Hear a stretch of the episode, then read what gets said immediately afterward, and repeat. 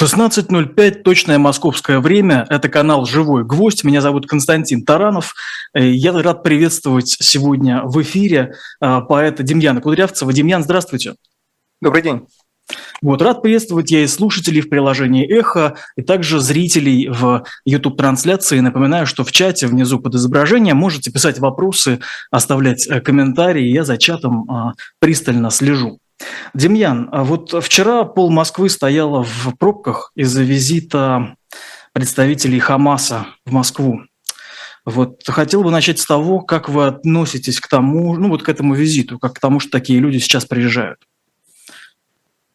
А, к самому визиту, вы знаете, я отношусь на самом деле вынужденно положительно. Эм, так вот случилось. Э, к тому, как он обставлен, к тому, что они приезжали до этого, к отношениям России и Хамаса я отношусь, понятно, с огромным негодованием, впрочем, предсказуемым, потому что э, Россия совершенно однозначно заняла на мировой оси, да, вот это вот псевдо антиимпериалистическое и э, такое советское наследное место, и, разумеется, со всеми мировыми подонками и террористами она э, должна дружить и обниматься. Э, поэтому это предсказуемо, поэтому же это вызывает негодование. А вчерашний визит отличается тем, что я все-таки думаю, что в нем было очень много разной прагматики дипломатической. Я думаю, что часть этого визита посвящена обмену Э, заложников. И несмотря на то, что понятно, что у России, точнее у ее сегодняшнего режима в этом обмене есть свой сугубый интерес, э, и пропагандистский, и иной, э, скажем, так сказать, не секрет, и об этом сейчас э, и пишут, и говорят, что э, в Газе пропала э, российская спецгруппа, да, и российские разведчики пропали в Газе. Поэтому, так сказать, у России есть разнообразные интересы сегодня, но каждая спасенная жизнь, каждый отодвинутый как бы теракт и так далее. А, пусть даже спасут, скорее всего, вероятно, только а, такими переговорами заложников с российскими паспортами они есть. А, Все равно это человеческие жизни, это разговор, который лучше, чем не разговор. И эм, в каком-то смысле посредниками при таком обмене, интересантами такого обмена, к сожалению, только и могут быть те, кто способен разговаривать с э, террористами, да, то есть, к сожалению, только худшие стран, страны, э, которые официально как бы э, признают, так сказать, такие кровавые движения, как Хамас, в трудную минуту могут с ними разговаривать. В этом есть такой некоторый парадокс. И, эм, конечно, есть разные способы разговоров, без официальных визитов, перекрытия Москвы и понтов, но тут уже э, как бы русскую власть эту не переделаешь. А в чем вот смысл сейчас-то было все это делать? Почему нельзя было встретиться, ну, не знаю, может быть, хотя бы не в Москве, а если уж в Москве, то, может быть, как-то скромно принять людей, а не вот э, показывать всему городу, что смотрите, едет кортеж, а вы постоите пока. То есть как будто бы едет президент. Ну, смотрите, вообще, честно говоря, показывали это не городу, на город э, русским властям глубоко плевать было всегда, и на собственных жителей это, в общем, вполне ерунда, э, никого не интересует, поэтому давайте тут как бы не, э, не преувеличивать значение москвичей для русской власти. Это было сделано для мира, потому что Россия восстанавливает свою дипломатическую как бы роль внутри западно э, террористических переговоров, да, и эта роль должна быть восстановлена с помпой.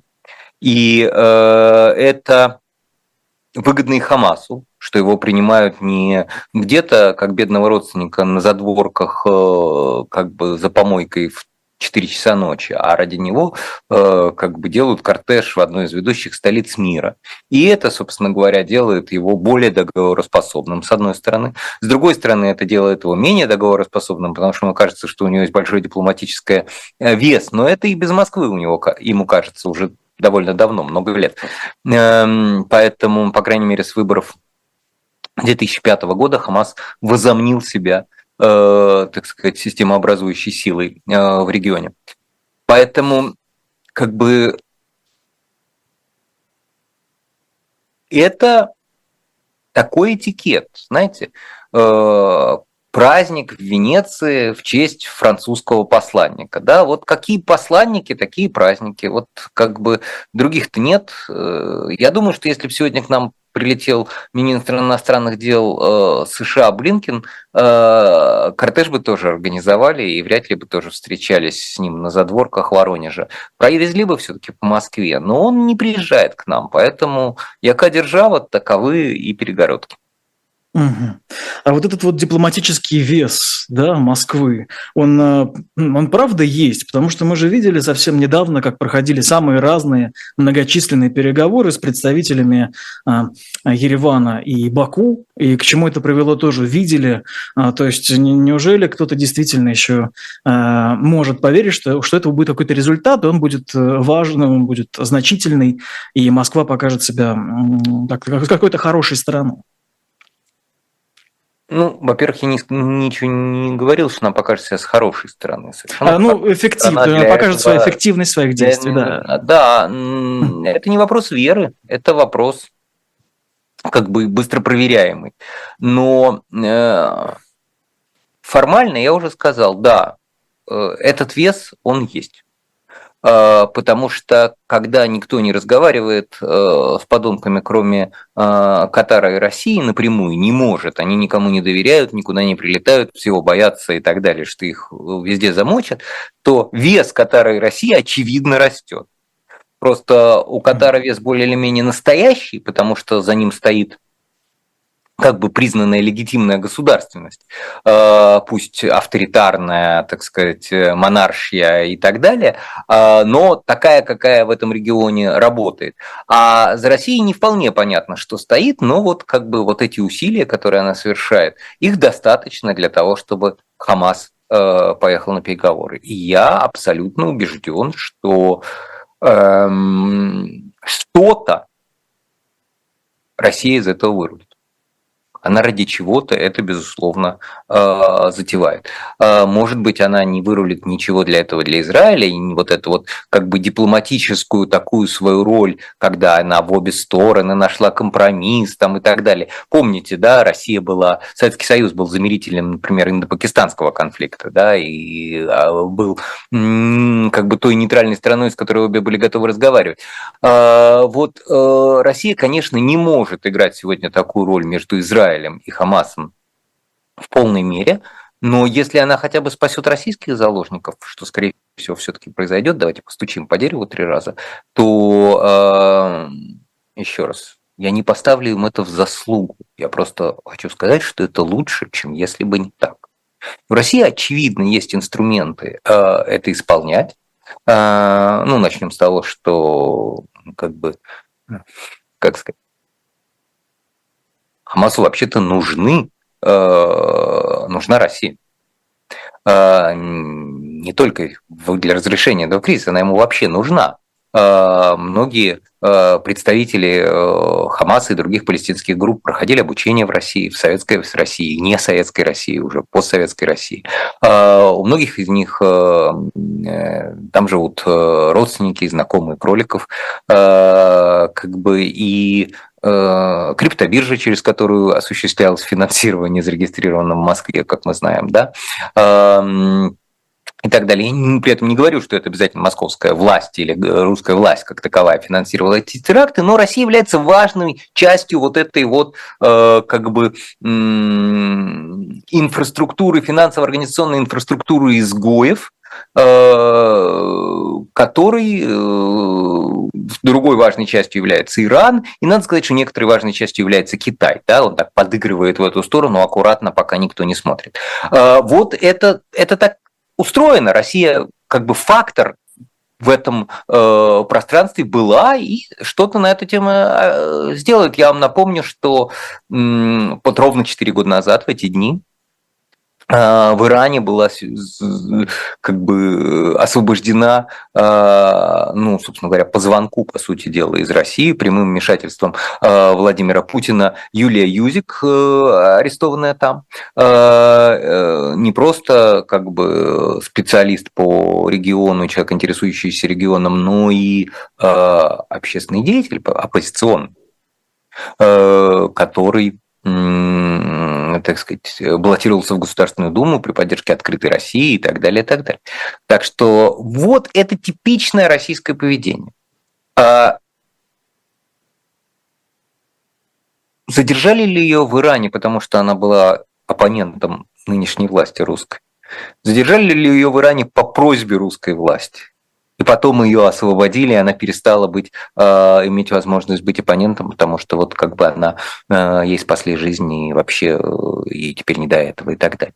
А я сейчас э, без каких-либо упреков, это было вообще другие годы, другая власть и так далее, другая ситуация. Я просто говорю о том, что э, у России очевидным образом есть серьезнейшие, может быть, не всемогущие, но серьезнейшие связи в как бы этом треугольнике зла, а, и, э, так сказать, э, Играет ли она в нем на стороне добра? Нет, безусловно, она играет в нем только на одной стороне, которую даже нельзя назвать собственной, это сторона Владимира Путина. Я все-таки до сих пор еще отличаю эту сторону от э, интересов России как таковой. Э, но, но что-то эффективное по отношению к тем целям, которые он перед собой ставит, каким-то коротким, текущим, спекулятивным, манипулятивным часто и так далее, э, она добиваться в этом треугольнике, безусловно, может. Не надо принижать ее ниже пола. Угу. А есть ли что-то, что Кремль теряет из-за того, что принимает таких гостей? Или уже он настолько в общественном сознании вписался в этот э, треугольник, что э, он уже может делать все, что хочет? Ну, не может делать все, что хочет, у всего этого есть цена и последствия, но да, сюрпризом ни для кого это не является и никогда не являлось, на самом деле, даже тогда, когда Россия была welcome в мировую как бы, так сказать, э, цивилизованную элиту стран, включая, кстати, Россию Владимира Путина, а, вот в России после 9-11, ставшая в одном ряду против исламского терроризма в объятиях с Джорджем Бушем и так далее, и так далее. Даже тогда весь мир понимал, что у России, у наследно, у российских спецслужб исторически с постсоветского как бы времени есть огромные связи и влияния а, в арабском исламском мире, и, а, так сказать, даже была надежда, что это влияние можно будет и часто это так бывало, использовать во благо. а, так сказать, э, каких-то вот переговорных процессов, но на, на общее благо, и, возможно, так и бывало пару раз. Не все из этого мы же сразу знаем.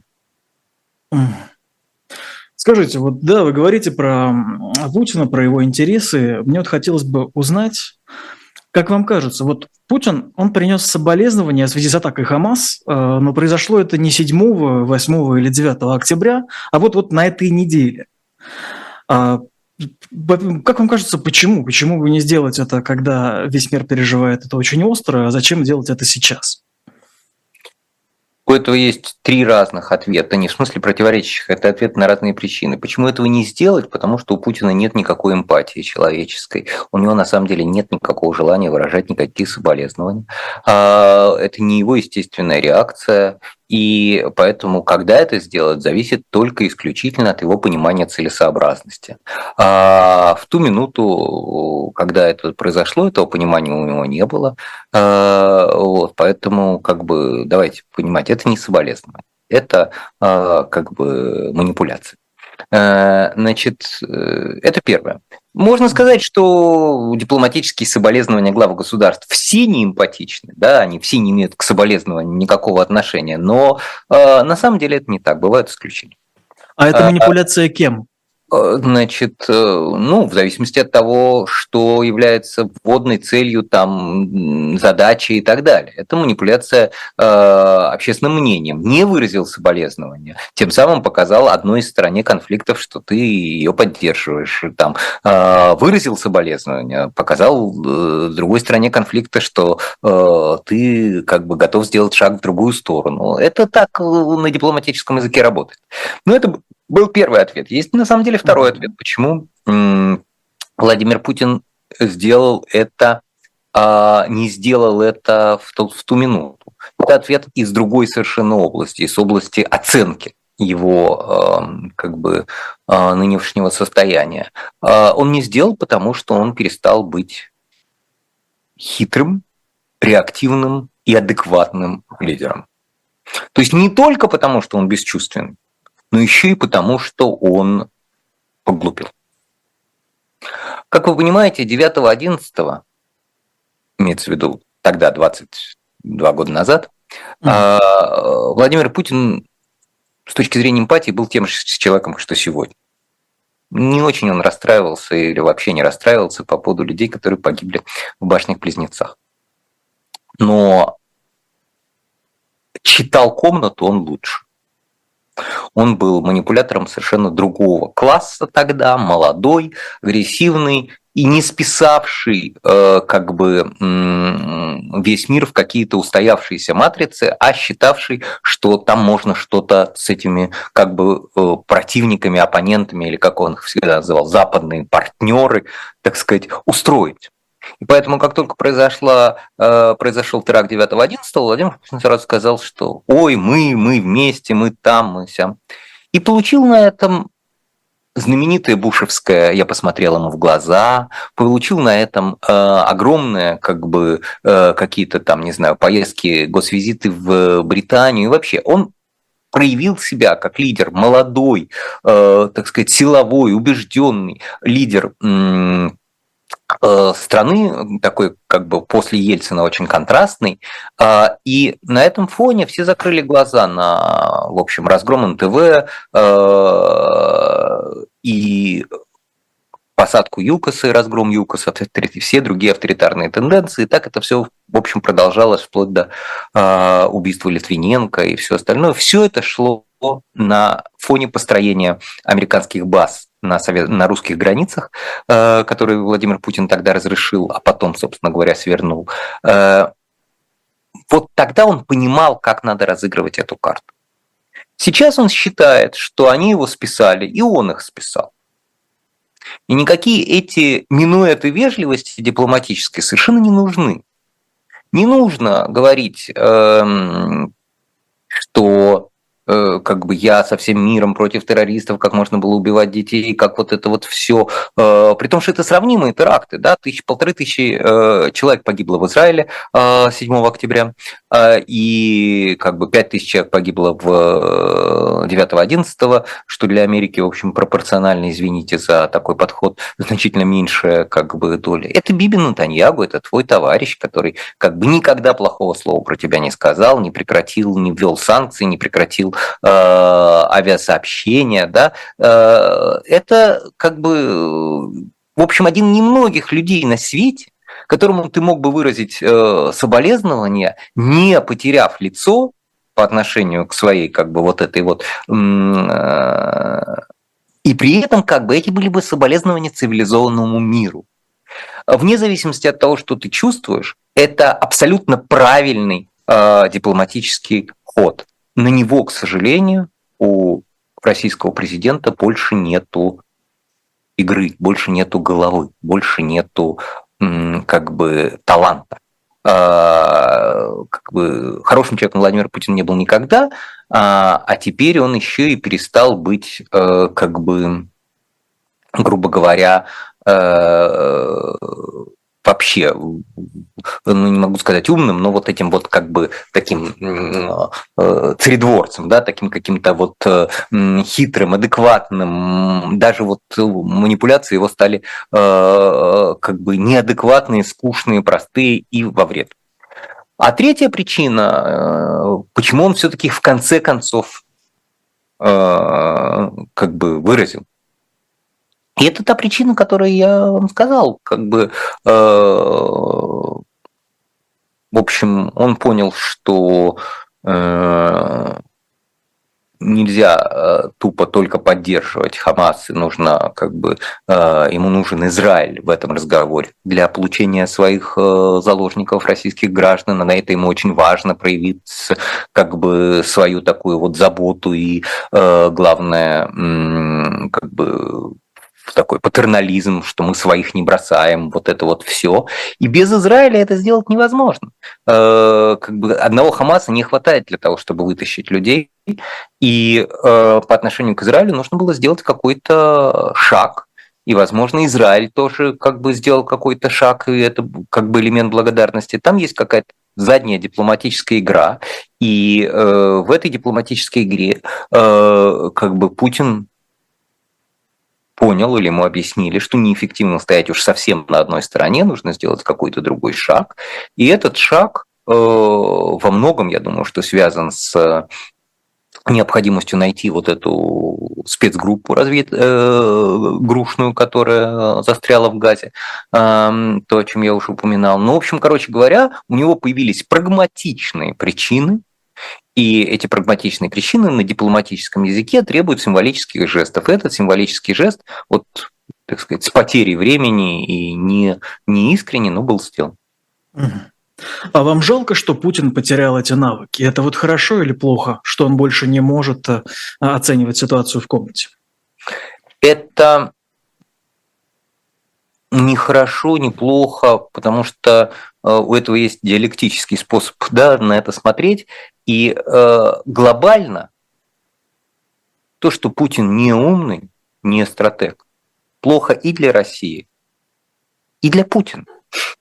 Ну. Потому что вы понимаете, что если бы как бы он был стратегом и понимал, как на самом деле устроено развитие страны, наследие в этой стране, он бы ушел в 2008 году. Он был бы э, лидером, при котором Россия э, увеличила масштабно ВВП, э, так сказать, стала э, мировой державой, первый не пьющий лидер страны и всякое такое. При нем был бы невероятный был, не был бы, а был невероятный экономический рост первые 8 лет. Его бы вспоминали, его бы именем называли школы, библиотеки. Он был бы еще молодым относительно человеком и проводил бы время на вилле в Берлусконе в Италии, а также в той же Туве э, и так далее, и так далее. Еще новые президенты походили к нему на постоянные поклоны, как к мудрецу Дэн Сяопину, вот потому что э, вспомним, что Дэн Сяопин повел себя именно так.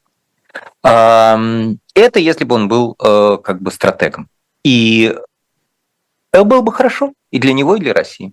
Э, после этого как бы э, вопрос об уме Владимира Путина начинает внутренне расходиться. С одной стороны, обидно, что он оказался неумным, но очень плохо, что он оказался неумным. Всей стране от этого ужасно. А сегодня от его короткого вчерашнего консервативного мышления, э, как бы советских каких-то замшелых, уже абсолютно э, лавочных пенсионерских как бы представлений гибнут люди, физически тысячи людей в день да, убиваются на Украине из-за э, представлений, которые как бы, ну, несовременные, поэтому, конечно, невероятно неумные, э, и это все ужасно. С другой стороны, как бы это в каком-то смысле является залогом его конца, и исторического, и физического, и какого угодно, потому что, э, ну, собственно говоря, Э, сейчас расстраиваться, что он... Э, вот сейчас уже расстраиваться, что он неумный нельзя. Можно этому только, собственно говоря, э, только на это надеяться. Надеяться на все те ошибки, которые он ежедневно совершает. И что все это сократит устойчивость системы, сократит его правление и тем самым приведет Э, к окончанию войны и гибели людей. Вот. Но это такая, как бы, там курица яйцо, там все время непонятно, что из этого э, хуже. И у меня э, нет настроения, как бы, вот гадать про рады мы тому, что Путин поглупел, или горе нам от этого постоянное. А вот да, вы сказали, да, про конец Путина. Вот вопрос, навеянный э, последней конспирологией. Вы вот себе представляли когда-нибудь день когда умрет Путин. Вот как вы, как вы, как вы видите этот день, чего вы ждете от этого?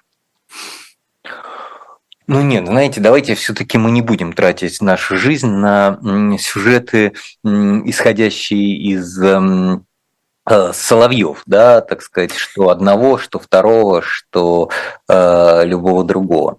Э, значит, э, когда я говорю не будет Владимира Путина, я имею в виду не будет той системы власти, которую э, он э, внедрил, неважно персональной, спецслужбистской, называйте ее как хотите, вот этой вот как бы э, тоталитарной, э, э, силовой, консервативной, обращенной назад, э, так сказать, э, к худшему в людях, к аргументации из прошлого, э, так или иначе. Может ли эта система пережить Владимира Путина лично и э, протянуться еще какое-то время не им? И, э, да, безусловно, может. И поэтому говорить о том, что кстати, она закончится со смертью Владимира Путина нельзя. Во-первых, она может закончиться раньше, как бы э, она может закончиться, так сказать, э, потерей Путиным власти. Сейчас давайте в это не вдаваться, но такая ситуация как бы возможна.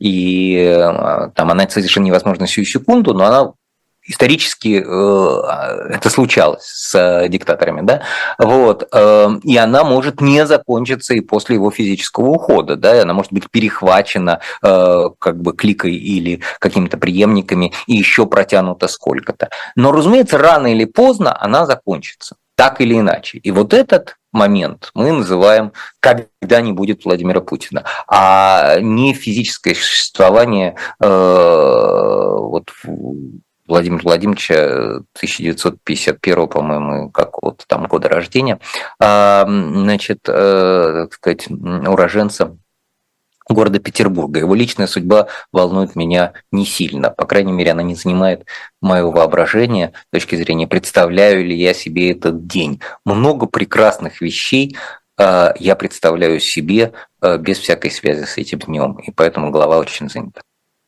Вот смотрите, вы нам нарисовали картину, как вам да, кажется, что было бы, если бы а, он ушел в восьмом году, да, ну или там не вернулся в двенадцатом, можно и так назвать.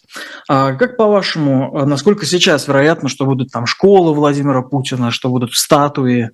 А, то есть он перечеркнул это или все-таки есть такая, э, такая возможность, что, условно говоря, через 30 лет э, будем мимо его бюста входить?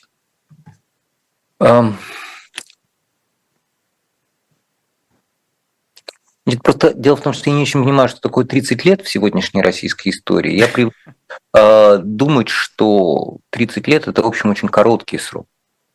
И, э, так сказать, в моих представлениях о действительности он э, короткий и даже сокращается. Да? Время летит быстрее, э, годы мои берут мое, да, и э, время, мне кажется, очень быстрым, и через 30 лет э, все-таки я надеюсь, что Россия вернется в лон демократических держав, и э, мимо э, бюста Владимира Путина мы будем ходить только если э, на Серафимовском кладбище в э, Санкт-Петербурге.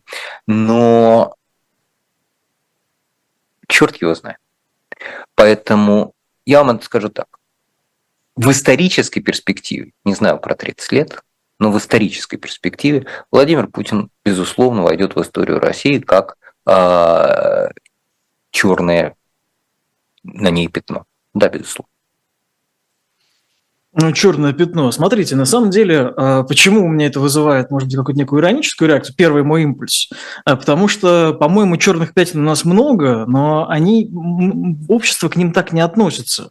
У нас сейчас, вот я в школе учился, не было памятников Сталина, да?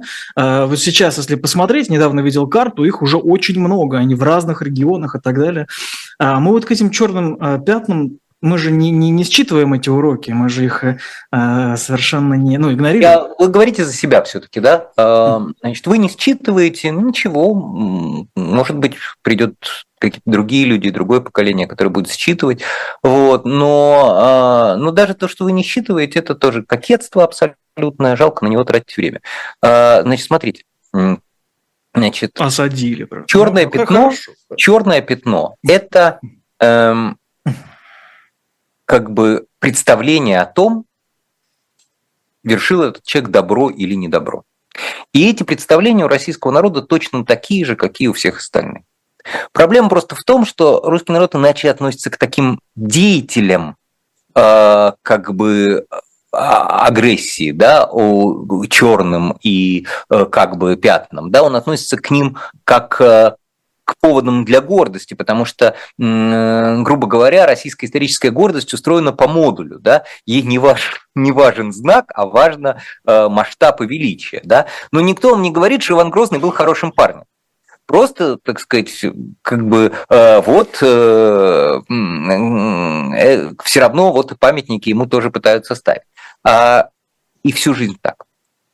Проблема э, в том, что и то же самое с, со Сталином. Да, как бы, э, Владимир Путин, как я уже сказал, э, расчехлил худшее, что есть э, в обществе, и путем отрицательной какой-то как это сказать, такой вот отрицательного отбора допустил к власти денег людей, которые, эм, ну, как бы исповедуют две худшие эм, два худших качества, да, вот, вот это вот э, лизоблюдство и э, жажду силы, которая их покорит, и вот этой крепкой руки, и второе – алчность.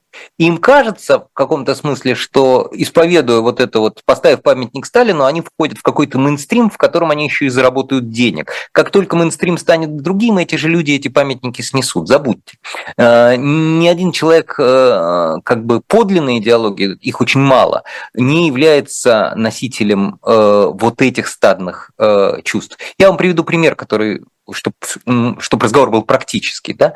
Эм, значит, российская во-первых, давайте определимся. Э, Сталин – это правая или левая икона в России? Сложный вопрос. Не могу так сходу, надо Именно. подумать. Именно. А, значит, это такой образ, который на самом деле никакой. Он присваивается кем угодно, а, а, как бы за готовностью ничего не делать. Потому что на самом деле в России единственные люди, носители серьезной идеологии, за которую они готовы сидеть в тюрьме, там, за которую они готовы выходить на улицы, за которую они готовы менять работу, э, лишаться работы и так далее, это либералы. Все остальные так или иначе коррумпируются. А, ну, в смысле, либерал тоже коррумпируется очень легко, я имею в виду, но в конкретном mm-hmm. пути, да, деньгами. Но я имею в виду, а, а все остальные идеологически коррумпируются. Да? Вот все были против Путина, он взял Крым, и все, коммунисты за Путина. И у Дальцов там а, едет в Крым и так далее, и так далее. То есть у них у всех есть какие-то представления, с которыми Путин может м, играть. Им не страшно сама узурпация власти, а как бы во имя чего она. Да? Вот у нас есть э, как бы такое право имперское представление. Сталин был имперец, он расширял наши границы, вот он все, вот есть стоящие за ним, э, за генералиссимусом, значит, вот эти вот э, э, как бы правые люди. Но у них такая каша в голове, и главное, готовность к действиям нулевая. Посмотрите, вот Гиркина сажают в тюрьму. Ну вот Гиркин, да, это же, угу. так сказать, продолжение вот этой вот правоконсервативной традиции. Э, ну, он-то, предположим, у нас монархист, но э, его последователям это не мешает любить и Сталина, и, как вы знаете, и всю вот эту вот советскую сволочь. А... И чего? Вот сидит он в тюрьме, 10 человек не могут выйти на улицу за Гиркиным. Потому что это все выдуманные декораторы. Это все выдуманная идеология. Ее на самом деле нет. А, понимаете, все говорят, что там либералы ничего не могут, главное, как бы угроза Путину происходит от русского фашизма. Нет никакого русского фашизма. Русский фашизм – это то, что власть разрешает творить в Буче. Вот это да. А не настоящая идеология агрессии, которая как бы люди готовы что-то. Потому что настоящий фашизм, извините меня сейчас за странная речь, он выходил в Веймарской республике против власти. Настоящий фашизм – это некоторая человеконенавистническая идеология, которая ценна или там антиценна сама по себе. Она воюет с теми, кто против нее. Она не воюет э, только с высоты. Она воюет и снизу тоже. А русский фашизм это чинопочитание, это государственное э, способ, это как бы оформление государственного насилия. И э, только он и есть. И в этом смысле э, вся российская э, вот этого типа идеология она вся слетит как э, мишура, когда э, российская власть э, поменяется. А поменяется она тогда, когда на носители этой идеологии, или точнее еще важнее, тех, кто закрывает на нее глаза, то есть 70% населения, да, перестанет кормить. Когда советская власть перестала обеспечивать баланс штыков и колбасы, ну, потому что сначала не было колбасы, да, в 20-е годы, но было много штыков. Потом к 70-м штыков стало поменьше, но как-то стало побольше колбасы. А в 80-е как бы этот баланс рухнул. И как только Владимир Путин перестанет обеспечивать баланс штыков и колбасы, он рухнет. И в тот момент, когда он рухнет, как бы выяснится, что никакие памятники Сталину никто не ставил. А это нас заставляет. Как всегда, собственно говоря, в российской истории выясняется. Поэтому забудьте, нет этой проблемы. Проблема принципиально в другом, что как бы инерция вот этих 70% очень велика. Деполитизация э, общества э, в традиционном западном э, смысле велика, хотя на самом деле я считаю, что российское общество невероятно политизировано, но просто методы его как бы работы с этим вот чисто с точки зрения психологии, да, чисто с точки зрения психотерапии, они иные, они не связаны с требованием политических прав. И поэтому этот процесс может занять долго. Российская экономика э,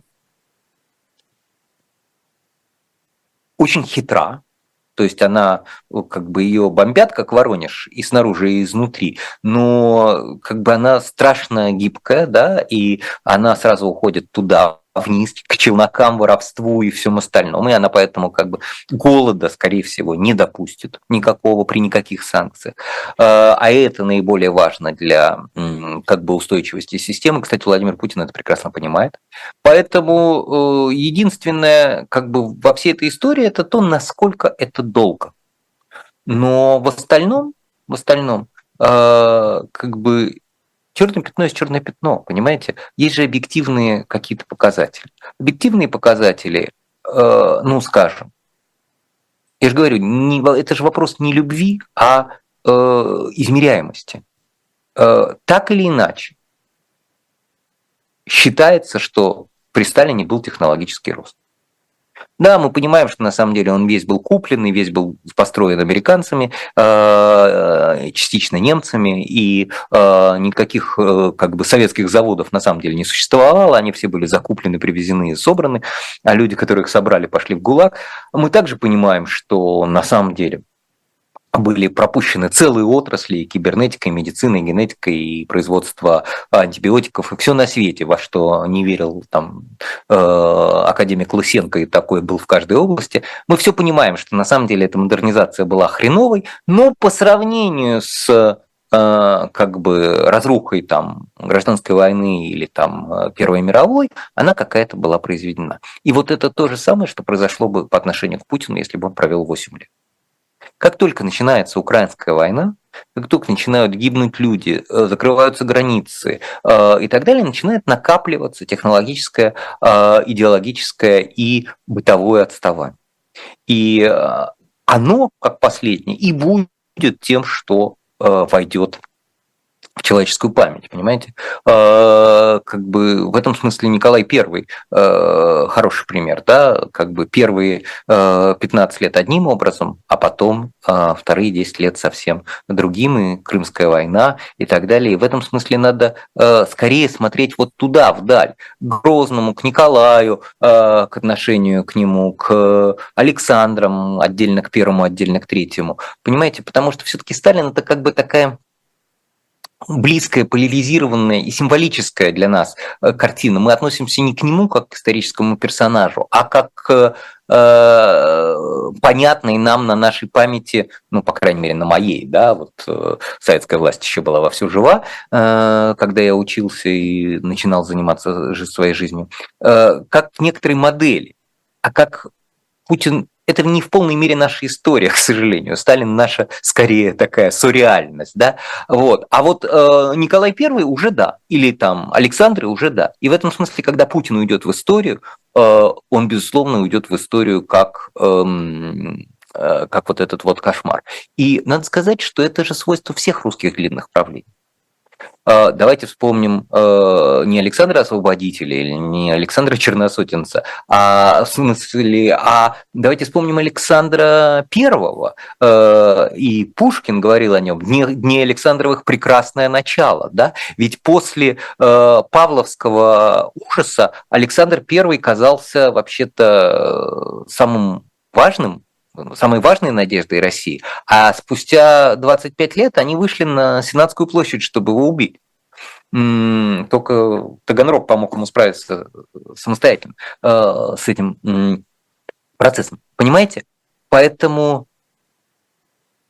я согласен с вами. Меня нет задачи вас как бы осадить. Я просто не люблю кокетство. А, русский народ не хуже и не лучше любого другого. Он, безусловно, там у него есть некоторая особица в истории. И это а, особица требует определенных усилий по а, просвещению, изменению политической воли и так далее, и так далее. Власть не совершает эти необходимые усилия из-за э, как бы, желания продлить э, свое управление, из-за алчности, из-за собственной безграмотности, которая как бы откуда же ей взяться эта грамотность, она же плоть от плоти своих сограждан. Вот, но на самом деле это все исправляем.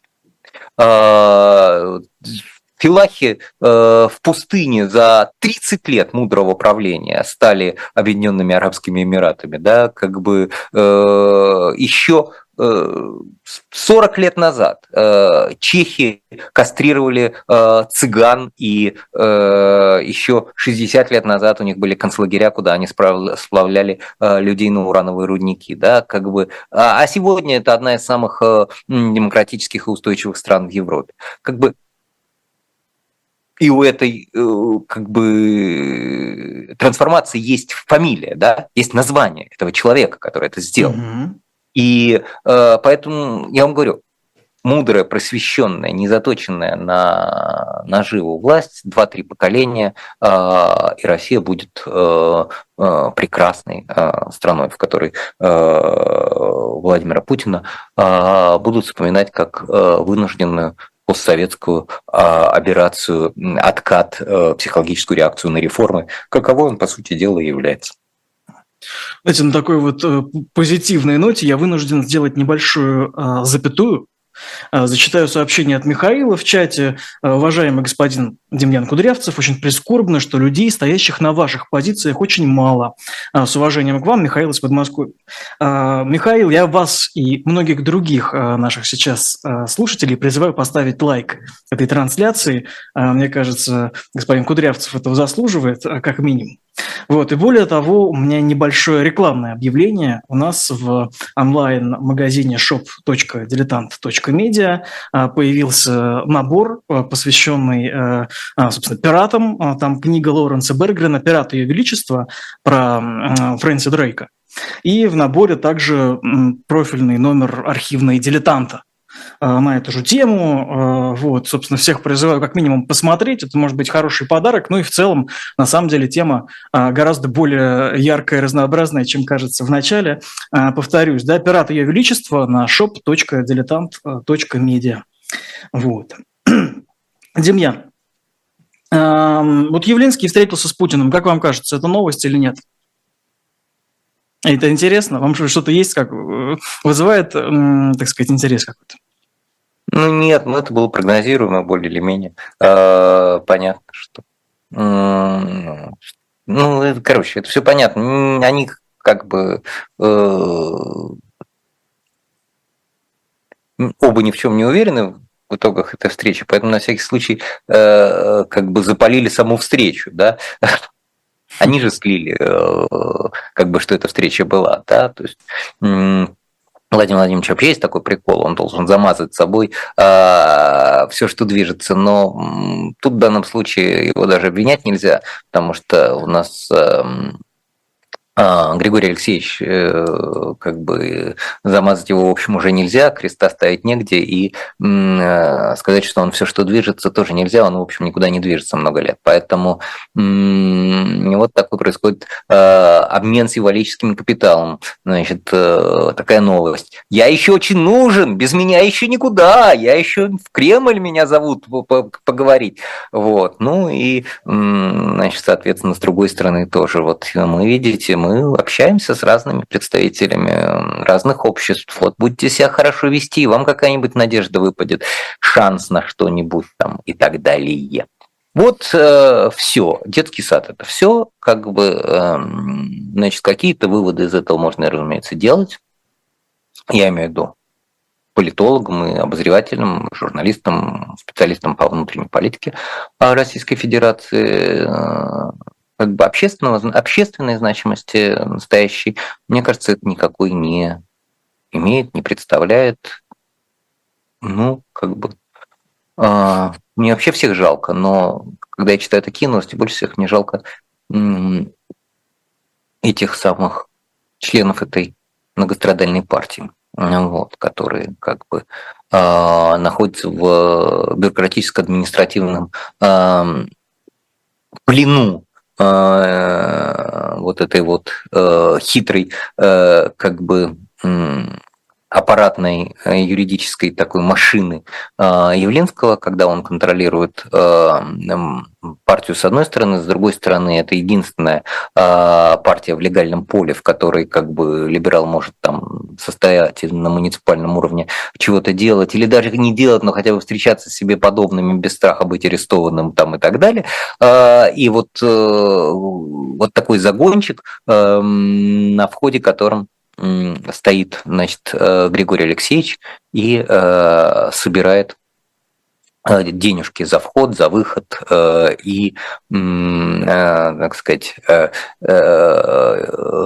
кичиться или наоборот, так сказать, унижение пачи гордости своим, значит, вот этим вынужденным состоянием. Мне очень жалко, что дела обстоят именно так, но как бы виноватым в этом не в полной мере и не только партия Яблоко, да, или э, ее члены, потому что все-таки никто не должен быть, каждый конкретный человек не может и не должен быть декабристом, да, все, кому кто готов был и может быть декабристом, в общем, уже не в партии Яблоко, но там при этом много идеологически близких мне э, людей, порядочных на низовом э, уровне, на среднем и так далее, которые не понимают, которые не э, чувствуют, как можно э, сделать и иметь э, вот такого рода политическую позицию иначе, как, как, как иначе обустроить свое э, политическое э, чувство и политическое представительство. Э, ну, как бы это все, что мне есть по этому поводу сказать. Интересно ли вам грядущие выборы президента? Следите за тем, как э, к ним э, готовятся или там не готовятся? Мне да. Почему? А, потому что я очень любопытный как бы и внимательный к тому, что происходит в народе. Вот. Но я понимаю людей, которым нет. Вот так скажем. Я невысоко оцениваю это политическое событие. Выборами оно не является, а, ничего оно не меняет. Как бы